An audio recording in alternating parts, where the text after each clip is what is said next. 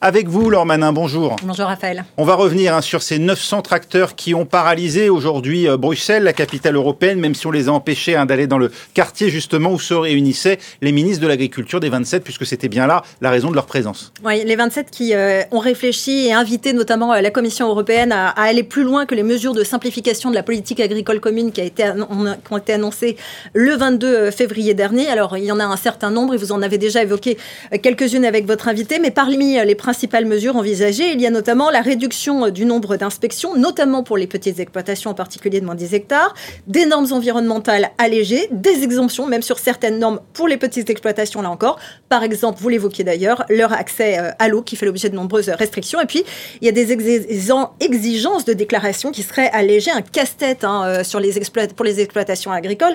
Le ministre allemand euh, de l'Agriculture estime d'ailleurs que les agriculteurs passent un quart de leur temps de travail derrière leur bureau. C'est beaucoup trop. Le recours à l'imagerie satellitaire a été évoqué. Il devrait permettre de réduire jusqu'à 50% les visites de contrôle, estiment les ministres. Alors, une dérogation sur les jachères a déjà euh, été entérinée. Il est désormais aussi question d'assouplir les obligations de maintien pour les prairies permanentes, pour les éleveurs en reconversion. Je vous propose d'écouter ce qu'en disent les ministres français et allemands de l'agriculture à Bruxelles. Pourquoi? Parce que quand l'élevage diminue, dire il faut maintenir les prairies, il faut nous expliquer comment c'est possible. Et donc il faut qu'on ait quelque chose qui soit pragmatique, qui soit opérationnel, qui soit compréhensible pour les agriculteurs. Il y a beaucoup de colère à cause de promesses qui n'ont pas été tenues. Bien sûr, je pense qu'il existe maintenant une opportunité, car il y a beaucoup de soutien et de sympathie partout où les agriculteurs protestent. Nous devrions profiter de cette occasion pour faire avancer des réformes attendues depuis longtemps.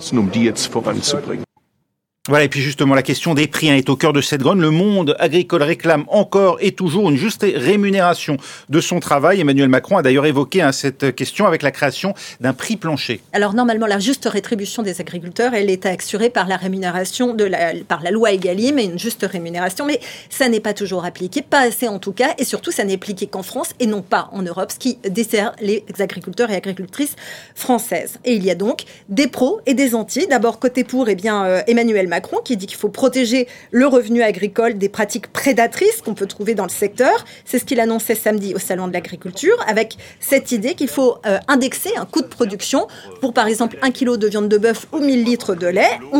et ces indicateurs seront opposables dans les négociations dans le secteur de l'alimentation. Mais ce prix euh, plancher pourrait euh, profiter davantage aux grandes exploitations et des économies d'échelle. Et là encore, eh bien, les normes françaises sont plus strictes que celles de nos voisins européens, notamment notamment en Allemagne, où parfois c'est le nombre des, têtes euh, d'animaux et euh, passe du simple au triple. Côté, euh, côté contre, eh bien, il y a un côté soviétique que dénoncent certains, qui ne tient pas compte de la réalité du monde dans lequel nous vivons. Par exemple, la guerre en Ukraine qui a joué un rôle très important, notamment sur le prix du céréal, mais aussi l'inflation. Et puis, il y a encore une fois les limites nationales de cette décision qui pourrait pénaliser les Français par rapport non seulement aux Européens, mais les Européens aussi par rapport au reste du monde et favoriser des importations à très grande échelle. Merci Laure, voilà pour cette longue page consacrée à l'agriculture.